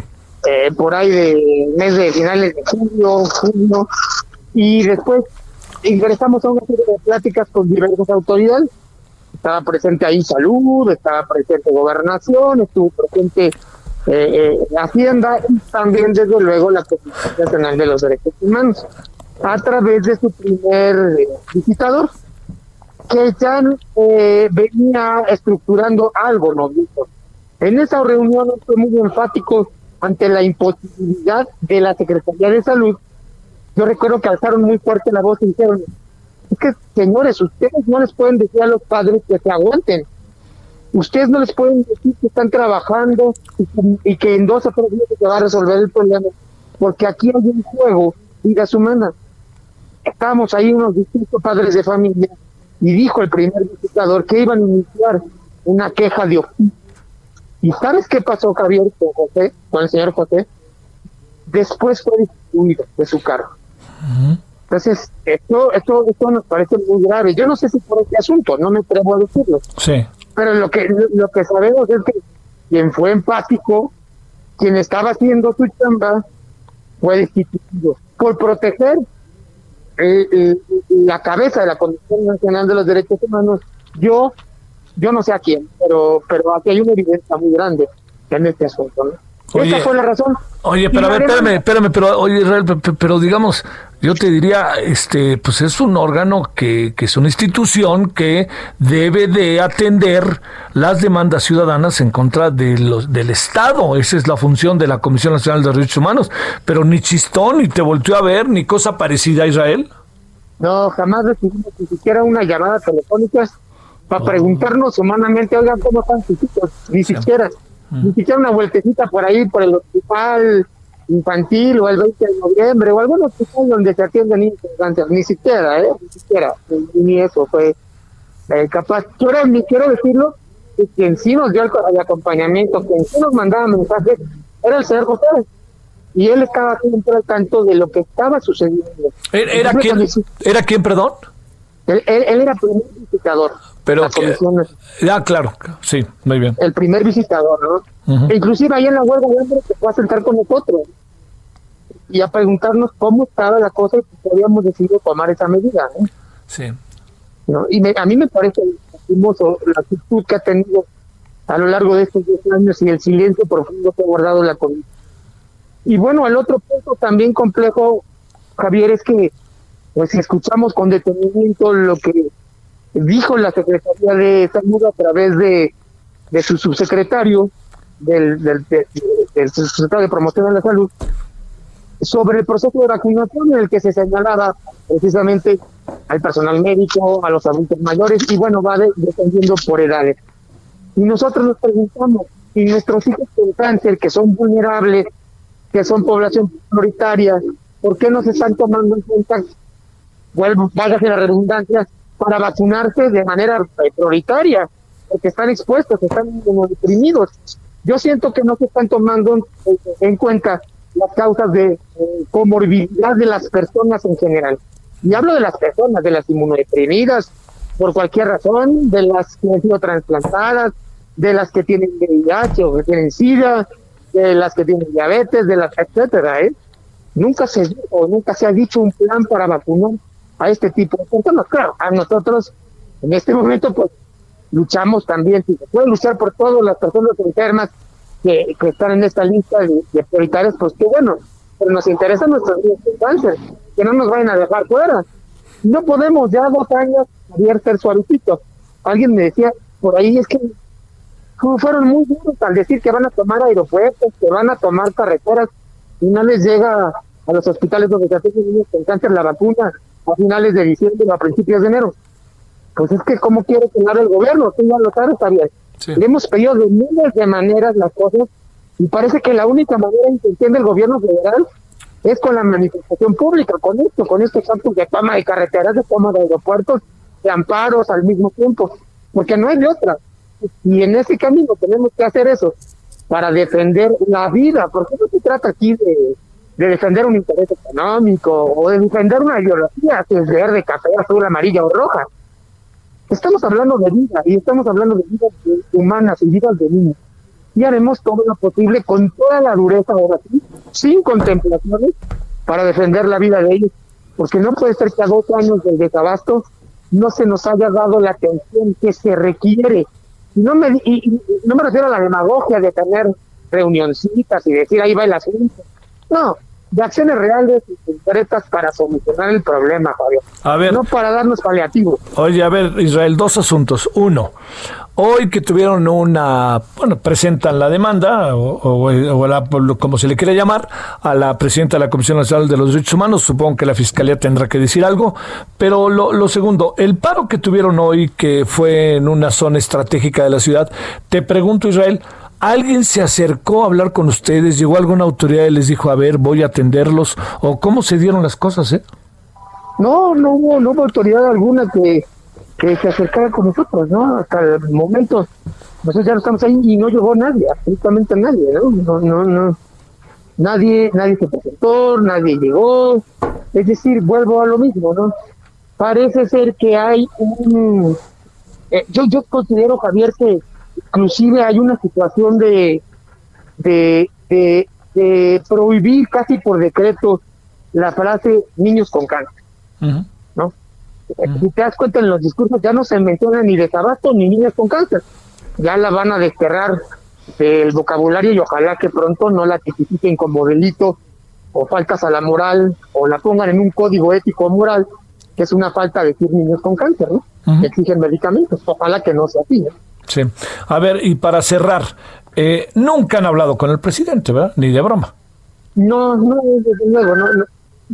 Pues al principio teníamos la esperanza de explicarle con detalle todo lo que estábamos pasando, pero eh, creo que se cerraron. La única vez que eh, hubo una luz de podernos ver cuando fuimos a la mañanera, pues salimos hasta regañados por la encargada de, por Leticia Ramírez, que es la encargada de, de atención ciudadana de la presidencia, nos regañó que porque una de las mamás había le había jalado el pelo a una policía en la toma de, de- del aeropuerto y que eso no se hacía y que pues estaban muy indignados por este acto. Pero no se, no, se indignaron por el acto de dejar a nuestros hijos sin medicamentos. Entonces, pues imagínate tú, pues hasta regañados salimos ese día, ¿no? Este... Y con molestia, la obvia molestia de muchas mamás. No, no ha habido ningún, ni siquiera intento de acercamiento con el presidente de la República, ni siquiera de su parte, a pesar de que le hemos mandado varias cartas, a pesar de que nos hemos apasionado varias veces en Palacio Nacional. Eh, pero no, inclusive un día que fue al IMSS, ahí lo estuvimos casando por el, por el hospital infantil que tenía, había un rumor que tenía programado una visita, ya no lo hizo, tal vez se enteró que estábamos por ahí, y ya no lo hizo, nosotros estábamos esperando adentro del hospital, ¿no? Eh, pero pues no, no ha habido ningún acercamiento desafortunadamente. Bueno, este, de nuevo, Israel, aquí estamos, ¿no? Gracias, Javier. Quiero aclarar un punto interesante. Claro. La demanda de hoy eh, fue interpuesta por la abogada Andrea Rocha. Ya viste que tenemos varios abogados por ahí. Sí, sí, sí. Entonces, el abogado Porfirio se encarga de la organización, de los amparos y de y, y de, la, de la iniciativa ciudadana, que es muy importante y quiero hacer una promoción. No dejen de votar, ya tenemos la aplicación Ahí eh, seguimos estando votos y firmas, que es muy interesante esto. Vamos bien, pero nos hacen falta más. Eh, esa aclaración quería hacer, Javier. Muchas gracias por el espacio. Solórzano, el referente informativo. Javier Solórzano, el referente informativo, platica con Fernando Vidal Martínez, médico internista, cardiólogo del Instituto Nacional de Enfermedades Respiratorias, el INER. El tema, al límite los hospitales del Valle de México por COVID y qué hay detrás de ello.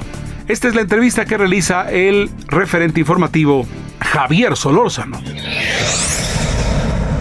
A ver, Fernando, vamos a empezar con esto. ¿Cómo ves, eh, digamos, no es lo mismo, te pregunto, eh, la situación en la Ciudad de México que en otros estados? Tengo la impresión de que no, ¿verdad? ¿O qué alcanzas a apreciar o, saber? Mira, yo creo que la cuestión de la información al respecto de cómo está a nivel nacional, pues no está más que implicado en las estadísticas. Ya superamos el más del millón cien mil de contagiados, la mortalidad a más de un millón ciento, de, perdón, de más de ciento doce mil y pues cada día la complicación más importante. Hay que recordar que 22 millones en el área conurbada y la Ciudad de México pues hacen ver la estadística mucho mayor, pero casi superamos mayo en, en este mes a más de casi 5.800 internados, que en mayo eran 5.400.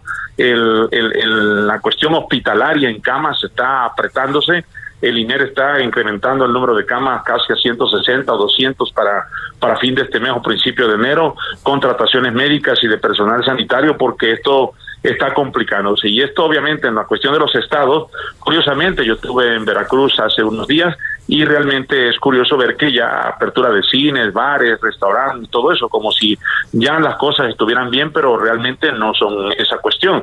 El número de contagiados se ha complicado y obviamente tendríamos que revisar estado por estado y en la cuestión de población, de densidad, ver cuál realmente sería la postura para ver si se ha incrementado el número de contagios de mortalidad. Oye, eh, doctor Fernando, ¿cómo están las cosas en el, IR, en el INER? En el INER, bueno, pues mira, te comento. Eh, hace mucho, bueno, el día de ayer estuvo el doctor Salas en una entrevista y bueno, pues dio la información y la información que se tiene es que se va a ampliar el número de camas. Lo, la cuestión de respiradores, pues realmente es la terapia intensiva más grande de México, porque realmente hay una gran cantidad de pacientes intubados y esto está complicando la situación.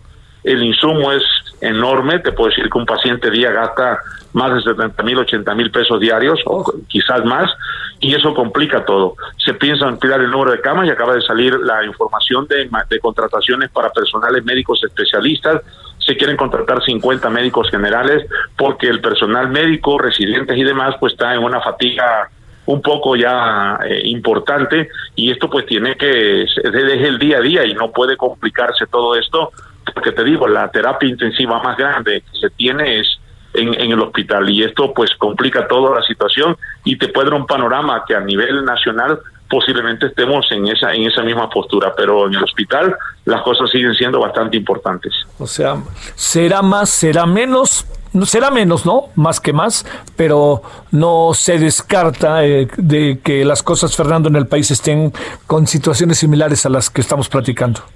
Yo creo que sí, valdría la pena saber cómo estamos en insumos en, en otros estados, porque te puedo decir que en, los hospitales aquí de, de con casi seis mil camas ocupadas con pacientes con COVID, pues imagínate, yo te puedo decir que una ventana a la vista general a nivel nacional tendría que determinarse muy bien, saber cómo se está por estado, porque te digo, hay algunas entidades que realmente han cambiado la postura del, del semáforo, pero yo creo que no debe ser. Yo me acabo de informar Tabasco, 300 contagiados casi diarios, y eso pues tiene una complicación importante y está en un foco totalmente amarillo, ni siquiera decir hay que subirlo y hay que tratar de evitar la situación, pero realmente estamos en una en una situación nacional y en una situación de la Ciudad de México bastante importante que si no cumplimos con ciertas medidas las cosas se van a complicar.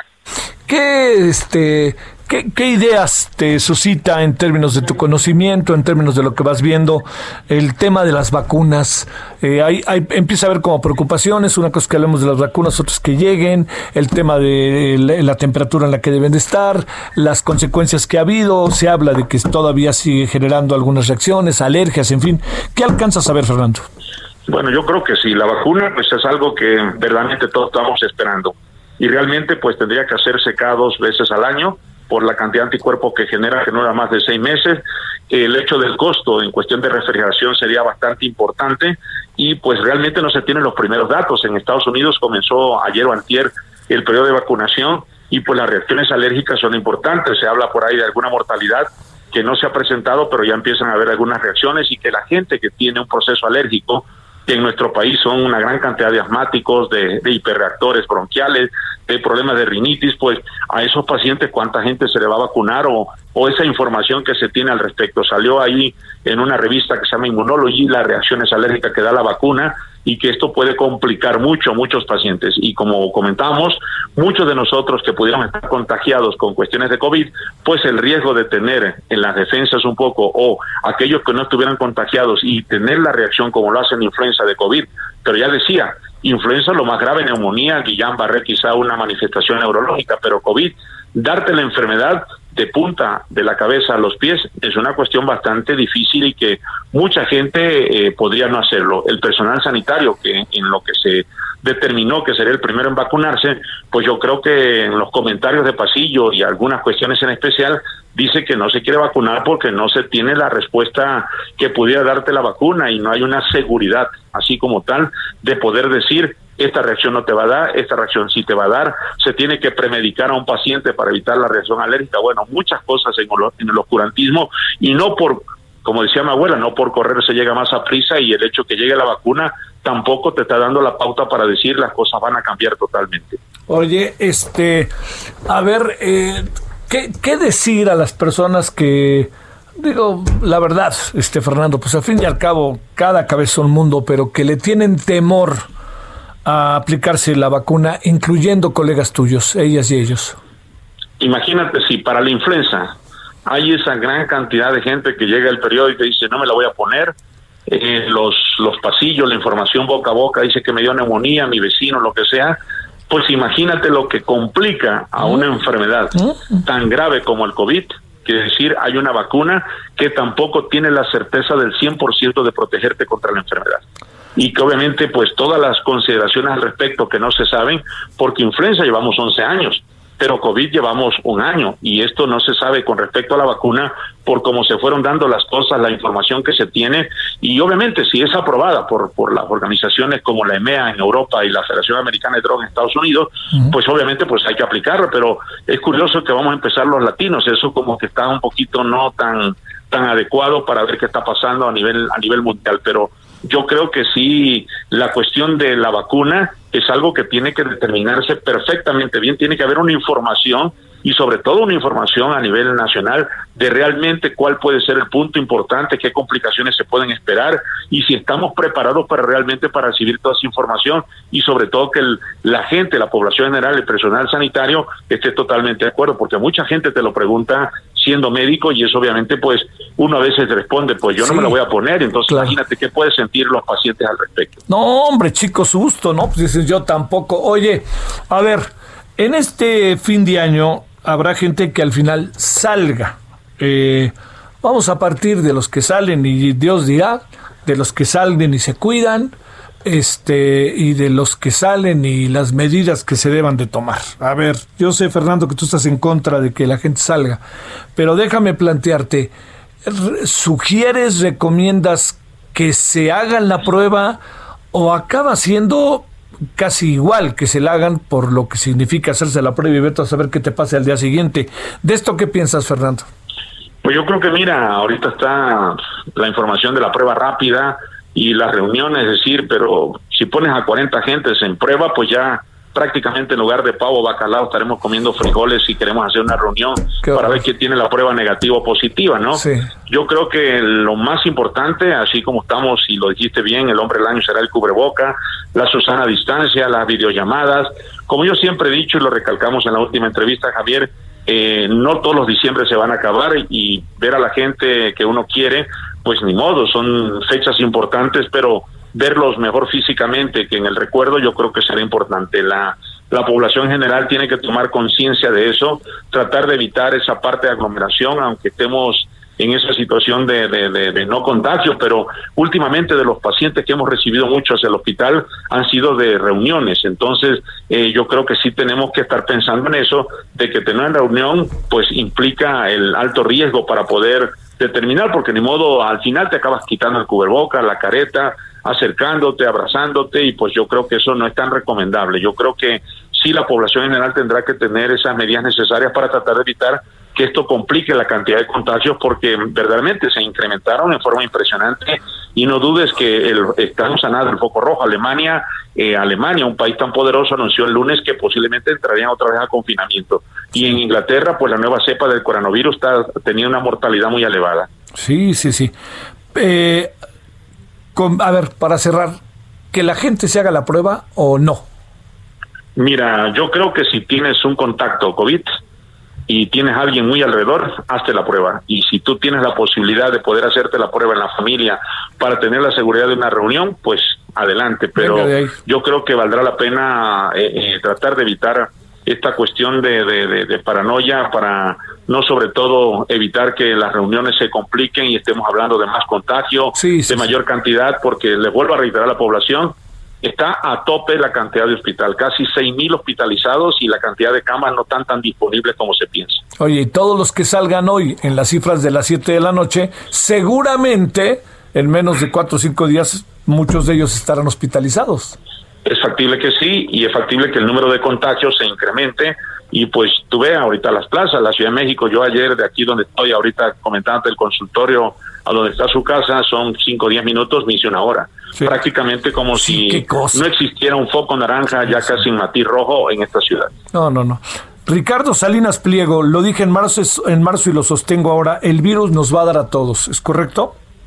Es factible que sí, pero pues no sabemos cuál puede ser la reacción. No hay que no hay que tratar de ver porque aunque el efecto ese que se tiene de rebaño que a todos nos va a dar, no sabemos quién vamos a acabar en el hospital, quién no, quién sí, y la respuesta inmune es totalmente diferente. Y hay que tener cuidado los polimorfismos genéticos en las familias existen y si se complica uno se pueden complicar mucho y de ellos que lo tengan un 30-40% pueden tener mortalidad. Muchas, muchas gracias como siempre Fernando, en verdad te agradezco muchísimo. No, al contrario a ti Javier, muchas gracias al auditorio, saludos a, a, a mi mamá en Tabasco y que la gente, vuelvo a reiterar Javier, se cuide totalmente de todo lo que está sucediendo porque las cosas se pueden complicar y verdaderamente tenemos que tener conciencia de que aunque sea un mes tan importante para nosotros, evitemos que esos hospitales acaben llenos y que el personal médico que está al frente acabe tan cansado. Un saludo a todo ese personal sanitario, verdaderamente desde el camillero, desde el que hace la limpieza hasta que toma la decisión de poder determinar que estamos en una lucha tan constante que esto no se acaba totalmente, Javier.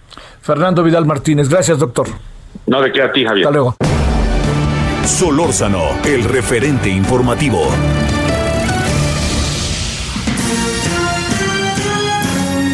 A nombre de todo el equipo, gracias Román García, Heriberto Vázquez, todo el equipo les ha plasmado las entrevistas más importantes que se han dado en el espacio del referente informativo Javier Solorzano. A nombre de todo este equipo, gracias, buenas tardes, que tengamos todos un excelente año. Cuídese y cuide los suyos. Hasta entonces.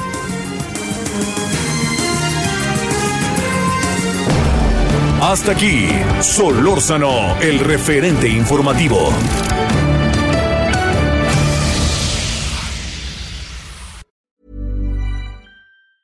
Ever catch yourself eating the same flavorless dinner three days in a row? Dreaming of something better? Well, HelloFresh is your guilt-free dream come true, baby. It's me, Kiki Palmer. Let's wake up those taste buds with hot, juicy pecan-crusted chicken or garlic butter shrimp scampi. Mm. Hello Fresh. Stop dreaming of all the delicious possibilities and dig in at HelloFresh.com. Let's get this dinner party started.